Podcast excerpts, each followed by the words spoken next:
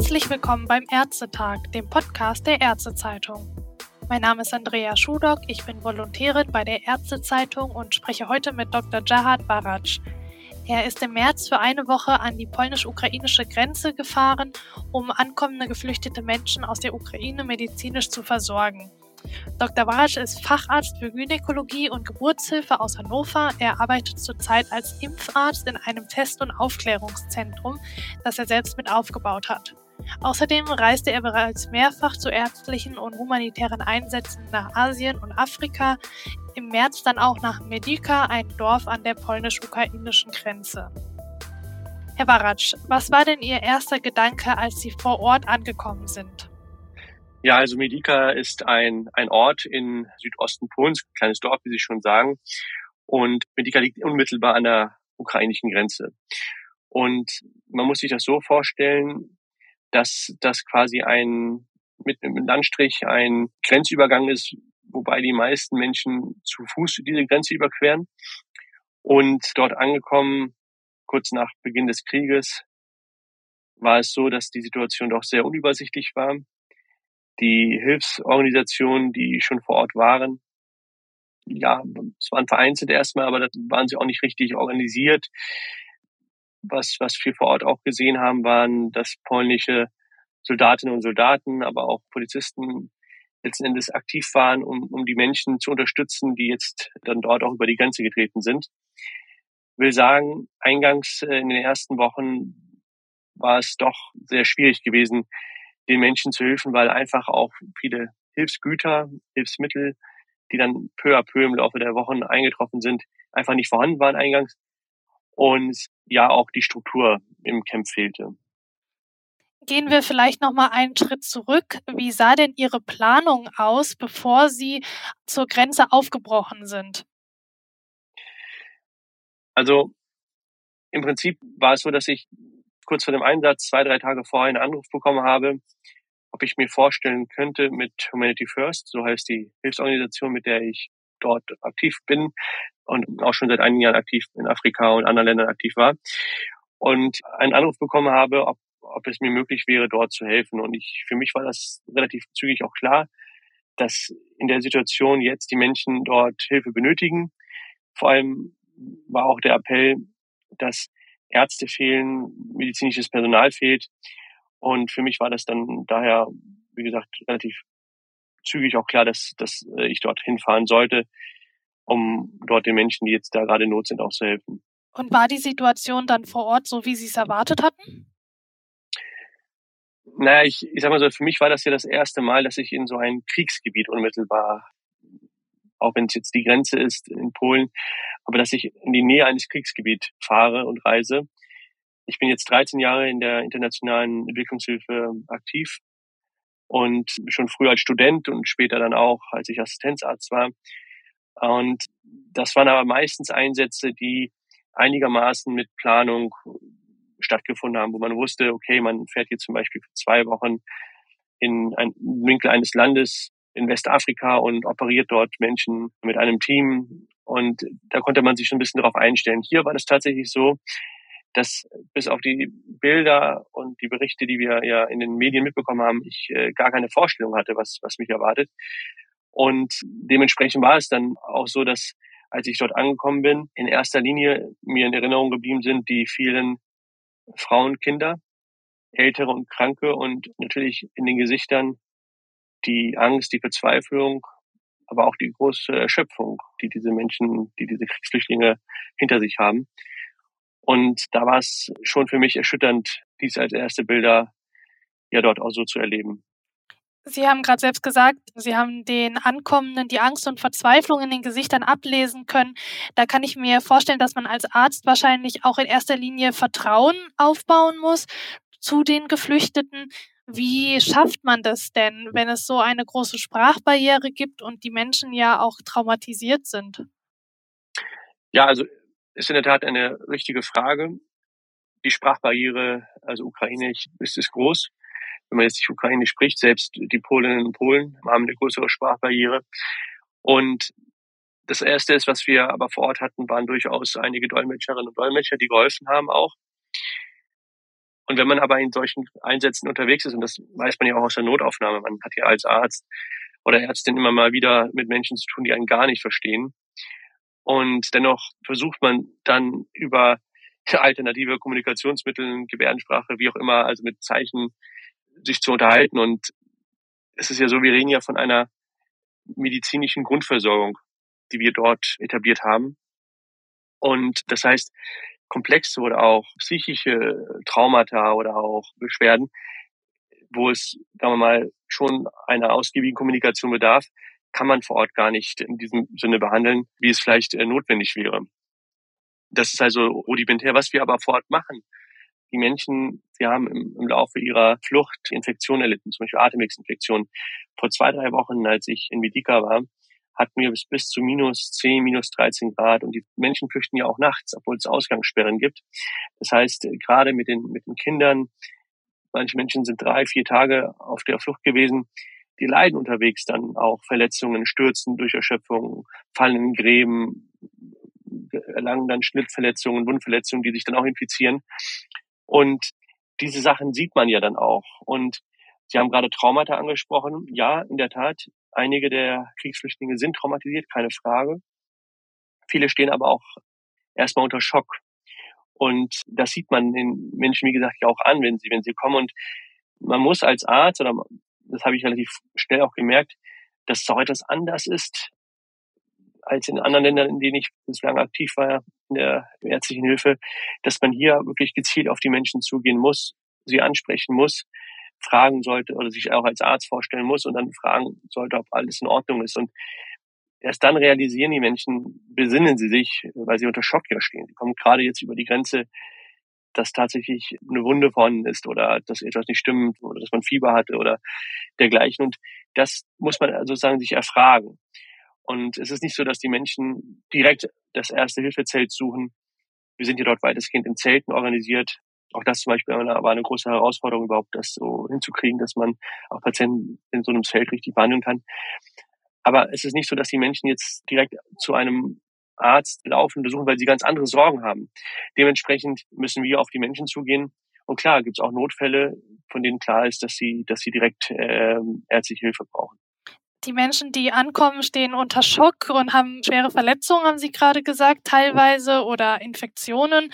Wie sind Sie denn als Arzt damit zurechtgekommen? Das ist jetzt ja kein Alltag, den man hier in Deutschland erfährt normalerweise. Ja, also man muss erstmal sagen, zum Glück hatte ich mit Kriegsverletzungen vor Ort nichts zu tun. Aber natürlich war ich auch, um vorhin Ihre Frage noch ein bisschen zu beantworten, darauf eingestellt, dass es auch Menschen mit Kriegsverletzungen geben kann. Der Kriegsverletzungen werden tatsächlich derzeit noch in der Ukraine versorgt, unter den nun mal widrigen Bedingungen, die es dort auch gibt. Man muss ja auch realistisch sein, Menschen mit Kriegsverletzungen, die schaffen es wahrscheinlich gar nicht so richtig zu flüchten. Die Flucht ist ja alles andere als einfach eine angenehme Reise an die Grenze, sondern schon eine Schwernis. Und also es lässt einen nicht kalt. Das, das muss man schon sagen. Wir sind als Ärztinnen und Ärzte in unserer Tätigkeit ja durchaus tagtäglich mit Leid, mit Trauer, auch mit schweren Schicksalen, auch mit dem Tod konfrontiert. Dennoch lässt einem dieser Einsatz an der, an der polnisch-ukrainischen Grenze nicht kalt, obwohl man Leid gewohnt ist. Das heißt, man braucht schon diese professionelle Distanz oder professionellen Umgang vielmehr, den wir ja auch in unserer Tätigkeit als Ärztinnen und Ärzte im Laufe unserer Klinikjahre gelernt haben. Das lernt man ja weniger im Studium, sondern eher in der Praxis dann. Und man muss tatsächlich lernen, auch so hart es manche Menschen dort trifft, man muss damit lernen, umzugehen. Anders kann man diese Tätigkeit ja auch gar nicht schaffen, weil das sind schon schwere Schicksale, von denen die Menschen ja auch einen berichten. Es ist ja nicht so, dass die Menschen, also sind ja oftmals erschöpft gewesen, unterkühlt auch durch die Kälte, die kommen dann an die Stände und Humanity First, wie gesagt, die, macht erste Hilfe oder bietet diese Grundversorgung, medizinische Grundversorgung an bietet aber auch etwas zum Aufwärmen an, Tee, ähm, Suppen. Das ist zum Beispiel auch die halbe Medizin gewesen, das Aufwärmen der Menschen gerade in den, in den letzten Wochen. Jetzt wird es ja zum Glück peu à peu bisschen wärmer. Aber die Menschen erzählen ja dann, wenn sie dann zu einem kommen, am Heizstrahler und dergleichen, ja auch das, was sie erlebt haben. Und viele manche Menschen sprechen ja auch Englisch und man kann sich dann auch unterhalten. Und tatsächlich ist es dann so, dass man über diese, ja, vor allem von den Müttern oder von den Kindern auch erfährt, dass ihre Männer oder, oder ihre Väter noch in der Ukraine kämpfen oder auch gefallen sind. was sie erlebt haben auf dieser Reise oder auf dieser, auf dieser Flucht vielmehr an die Grenze. Und das, das nimmt einen schon mit und das erschüttert einen natürlich auch, klar. Sie arbeiten vor Ort in Zelten, wärmen die Leute auf, haben verschiedenes medizinisches Material. Gab es denn vielleicht drei Sachen, die Ihnen aufgefallen sind, die vor Ort zu dem Zeitpunkt, wo Sie da waren, was jetzt ja schon ein paar Wochen her ist, am meisten gefehlt hatten? Also völlig richtig. Es ist insgesamt ein dynamischer Prozess. Dieser Krieg ist ja, wenn wir uns die Nachrichten verfolgen, erleben wir jeden Tag andere Nachrichten und es ist eine dynamische Situation. Und diese dynamische Situation des Kriegsgeschehen unmittelbar in der Ukraine schlägt sich nieder auf die Fluchtbewegung der Menschen und diese wiederum spiegelt sich wieder auch an den Grenzen.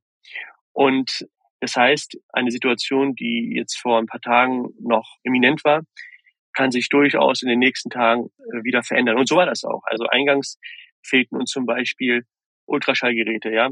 Dann äh, fehlten uns Liegen, wo wir die Patienten auch adäquat äh, versorgen konnten. Uns fehlten auch viele Medikamente. Mittlerweile haben wir ein Ultraschallgerät, ein EKG äh, zum Beispiel auch vor Ort. Und äh, auch von den Medikamentensicht sind wir besser ausgestattet. Aber dennoch fehlt es an Materialien, um die Menschen dort bestmöglich zu versorgen. Es gibt in der Nähe eine Klinik, die ist etwa 30 Kilometer entfernt und die wird natürlich auch genutzt oder müssen die dann auch in Anspruch nehmen, wenn jetzt dort letzten Endes Menschen mit Erkrankungen kommen, die wir gar nicht vor Ort behandeln können. Wie gesagt, es geht um eine medizinische Grundversorgung, bei der wir das Notwendigste und Wichtigste leisten, damit die Menschen weiter ihre Flucht antreten. Denn wenn sie in Medika angekommen sind, ist ja die Flucht nicht beendet, sondern die Menschen reisen oder müssen dann oftmals weiterreisen, entweder selbst in Polen bleiben oder, oder weiter in den Westen nach Europa rein, auch nach Deutschland. Und das sind lange Reisen. Und wenn ich jetzt sagen, drüber nachdenke, ist es schon so, dass gerade am Anfang wir erstmal, und das meinte ich vorhin, dass die Hilfe noch nicht so richtig strukturiert war, Struktur reinbringen mussten. Also ein Prozess ist, der über Tage, über Wochen geht. Mittlerweile steht von uns dort ein befestigtes Zelt mit festen Boden, beheiztes Zelt, was wetterfest ist, was halt auch diese Strukturen aufnehmen kann. Und ja, letzten Endes jetzt auch eine gute qualitative Erstversorgung dort gewährleistet. Kommen wir vielleicht mal noch einen Schritt weiter zurück. Der Einsatz an der ukrainisch-polnischen Grenze war ja nicht Ihr erster Einsatz. 2010 reisten Sie das erste Mal für ein Ehrenamt nach Afrika damals und leisteten ärztliche und humanitäre Hilfe in Benin. Und seitdem waren Sie auch in zahlreichen anderen Ländern in Afrika und auch in Pakistan zum Beispiel. Was war denn 2010 der ausschlaggebende Grund, warum Sie damals in den Flieger nach Benin gestiegen sind? Ja, das war tatsächlich mein erster Einsatz, damals noch als Medizinstudent. Ich hatte gerade die Vorklinik hinter mich und hatte Gelegenheit bekommen oder hatte mitbekommen, dass eben Humanity First mit Ärzten aus Großumstadt, äh, mit einem Chefarzt Dr. Hein, der immer wieder mal mit Humanity First in diese Länder gereist ist, dass dort durchaus noch medizinisches Personal und ich war wie Student gesucht wurde und ich habe mich dann da auch gemeldet, selbstinitiativ gemeldet auch letzten Endes und einfach meine Bereitschaft bekundet. Und sehr zu meiner Freude hat es dann auch geklappt. Und dann war das sozusagen primär auch die Neugier auf der einen Seite, aber auf der anderen Seite auch der Wunsch, in ärmeren Ländern dieser Welt zu helfen. Das, das war der Anlass damals. Und wie hat sich der Einsatz jetzt an der polnisch-ukrainischen Grenze von den vorherigen Einsätzen unterschieden? Sie meinten ja gerade schon, dass die vorherigen Einsätze meistens länger geplant waren und es auch keine Kriegsgebiete waren. Gab es noch mhm. andere Unterschiede? Ja, also tatsächlich ist es ja so, äh, Frau Schulhoff, dass allen Einsätzen gemein ist ja, dass es sich immer um humanitäre Einsätze handelt. Also irgendwo leiden auf der Welt immer Menschen. Und die Einsätze jetzt zum Beispiel in, in Westen Afrikas oder auch in Zentralafrika, das waren Einsätze gewesen, wo bekannt war, dass dort humanitäre Krisen herrschen oder vielmehr auch, dass dort eine humanitäre Not besteht, dass dort keine medizinische Versorgung besteht oder dass nur, ja, ich sag mal so Schamanen oder Alternativheilansätze vorhanden sind. Aber die Leute dort tatsächlich konkrete Leiden haben, die operiert werden müssen zum Beispiel. Und Jetzt zum Beispiel haben wir ja eine Akutsituation, in der viele Millionen Menschen innerhalb kürzester Zeit aus der Ukraine nach Polen flüchten. Und äh, Stand heute sind es ja schon fast 4,5 Millionen Menschen. Ukraine hat 40 Millionen Menschen, also über 10 Prozent der oder knapp 10 Prozent der Einwohner der, Ukraine, der Bevölkerung sind geflüchtet. und die meisten davon, etwas über die Hälfte, allein nach Polen. Das heißt, sie haben auch in Witka einfach die Situation, dass tagtäglich Tausende, aber Tausende, manchmal auch Zehntausende Menschen über die Grenze getreten sind und treten. Und diese müssen sie dann, ja, letzten Endes versorgen. Und deswegen sind es letzten Endes schon alles humanitäre Einsätze, aber dann doch untereinander nur schwer zu vergleichen, weil wie Sie ja schon gesagt haben, das eine geplant war und dieses hier einfach eine akute Notsituation, eine akute ja, auch Notlage auch ist wegen des Krieges. Gibt es trotzdem etwas, was Sie aus den vorherigen Einsätzen mitgenommen haben, was Sie jetzt an der polnisch-ukrainischen Grenze einbringen konnten? Wissen, Techniken, vielleicht einfach das Gefühl für die Menschen, die in Not zu Ihnen kommen? Ja, das, das auf jeden Fall. Also ich, dadurch, dass man ja doch ja Ländern aktiv war, in denen Menschen ja Hilfe aktiv gebraucht haben und auch unter schwierigen Situationen. Ich glaube, das ist immer etwas, was einem bei seinem, also es war auch bei mir so damals beim ersten Einsatz, dass man die komplette Umwelt wechselt, ja, dass man, dass man in einem Umfeld ist, in einem ganz anderen Land ist, in dem die Verhältnisse ganz andere sind, schwierige Verhältnisse sind. Und auch wenn wir hier mitten in der Europäischen Union sind, in Polen sind, wie gesagt, wir sind da auf einem Landstrich, wo erst Zelte und dergleichen hingebracht werden mussten, aufgebaut werden mussten. Und dennoch ist es nicht vergleichbar mit der, mit der Klinik, die wir, in der wir jetzt uns arbeiten, ja, oder mit in der Praxis meinetwegen. Aber letzten Endes haben die Einsätze mir durchaus in den vergangenen Jahren die Erfahrung gegeben, zu improvisieren auch, also mit dem Notwendigsten, was man hat. Nicht über, gibt es überall Diagnostik, umfangreiche Diagnostik, die wir sonst aus den, die wir sonst aus den Kliniken kennen. Und dennoch muss man versuchen, medizinisch und auch ärztlich das Notwendigste zu tun, um seinen Patienten zu, zu helfen, ohne ihn dabei zu schaden. Das darf man ja nicht vergessen. Und das lernt man sicherlich auf diesen Einsätzen. Sie haben in einem vergangenen Gespräch mit der Ärztezeitung gesagt, dass Sie es auch als ärztliche Verpflichtung ansehen, in solchen Situationen zu helfen. Also das war eine Aussage noch lange vor dem Krieg in der Ukraine. Sind Sie immer noch dieser Meinung und wo endet diese Verpflichtung vielleicht auch Ihrer Meinung nach? Weil nicht jeder Arzt geht jetzt ja an die Grenze und versorgt Geflüchtete. Ja, man muss, man muss ein bisschen den Kontext dabei sehen. Also ich stehe weiterhin zu dieser Aussage, aber es ist vielmehr so gemeint, dass wir als ganzes Land, als Bundesrepublik, eins der reichsten Industrienationen der Welt sind und auch eine, wenn nicht sogar gar die beste Medizin, mit die beste Medizin der Welt bieten können, also eine absolute Spitzenmedizin. Und dass es uns so gut geht, diesen Wohlstand, der verpflichtet auch. Und ich sehe den Wohlstand, den wir haben, auch eher im globalen Kontext. In, in vielen Ländern dieser Welt kann es nicht so gut gehen. Und meine Aussage bezieht sich also dahin darauf, dass wir letzten Endes schon verpflichtet sind, auch ärmeren Menschen, Menschen in Not, ob sie jetzt in der Ukraine sind oder in anderen Teilen der Welt, auch zu helfen. Und es ist sozusagen für mich ja nur ein Appell auch, den ich an die Kolleginnen und Kollegen richten kann, mit den ihnen verfügbaren Mitteln in solchen Situationen zu helfen. Ich erwarte zum Beispiel auch gar nicht, dass es auch schwierig umzusetzen. Das ist mir auch bewusst, dass Menschen ihren Jahresurlaub so machen wir das ja oder mache ich das ja auch, für solche Einsätze nehmen, um dann, um dann zu helfen. Es müsste eigentlich viel mehr dahin gehen, dass unsere Regierung, die Bundesländer oder auch der Bund letzten Endes in solchen humanitären Notlagen Ärzte auch freistellen oder auch medizinisches Personal äh, freistellen. Zumindest das Personal freistellen, das sich dort engagieren möchte. Es ist nämlich nicht zu erwarten, dass Leute, wie gesagt, ihren, ihren Erholungsurlaub, den gesetzlichen Erholungsurlaub nehmen, wo wir doch alle wissen, wie schwierig die Situation im Gesundheitswesen ist, die Arbeitsbedingungen sind und dieser Erholungsurlaub äh, durchaus zur Erholung gesagt ist. Und nochmal, diese, diese Einsätze sind keine Erholung. Aber wir können uns aus unserer Verantwortung heraus nicht wegducken, wenn, wenn solche Notlagen entstehen. Und daher achte ich es schon als Pflicht, dass wir als, dass diese Kapazitäten auch hat, sich für, für solche humanitäre Notlagen auch viel stärker einsetzen, als wir es bislang tun. Nehmen wir jetzt mal einen Arzt oder eine Ärztin in Deutschland, die hören uns jetzt zu, sitzen auch auf heißen Kohlen und denken sich, dass sie endlich was unternehmen müssen und auch gerne an die Grenze nach Polen, Ukraine fahren möchten. Was würden Sie denn diesen Ärzten raten? Also erstmal finde ich es klasse, wenn Kolleginnen und Kollegen so denken, dass sie sich einbringen möchten und auch können. Und mein Rat wäre, sich sozusagen nicht privat auf eigene Faust da irgendwie äh, loszumachen, weil das ist immer schwierig, sondern dass man sich ja in Strukturen engagiert, äh, die irgendwie etabliert sind, also sprich Hilfsorganisationen, NGOs, die schon vor Ort aktiv sind, dass man sich bei diesen NGOs meldet, seine Interesse bekundet. Und wenn man gerade zum Beispiel zum ersten Mal in solchen Einsätzen aktiv sein sollte, kann man das ja auch ganz transparent kommunizieren, als dass man da nicht alleine zum Beispiel irgendwo dann äh, steht. Und damit ist es schon getan. Also die Hürde ist gar nicht so groß, hier mitzuhelfen. Am Anfang vom Gespräch habe ich Sie ja gefragt, was Ihr erster Gedanke war, als Sie an die Grenze gekommen sind. Zum Abschluss will ich Sie jetzt fragen, was denn der Gedanke war, mit dem Sie gegangen sind. Also auf der einen Seite muss ich Ihnen ganz ehrlich sagen, war ich schon erschüttert über, bin es nach wie vor, über, über diese traurige Situation, der Krieg. Er ist und bleibt unmenschlich. Das haben wir in der Menschheitsgeschichte oft gesehen.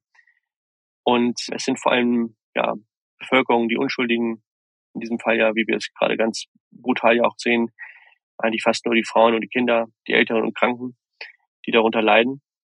Und als ich ja wieder sozusagen nach Deutschland mich auf den Weg gemacht habe, war ich auf der einen Seite erleichtert, weil mich Kollegen, Kollegen, ärztliche Kollegen abgelöst haben, weil ich wusste, die Versorgung ist sichergestellt.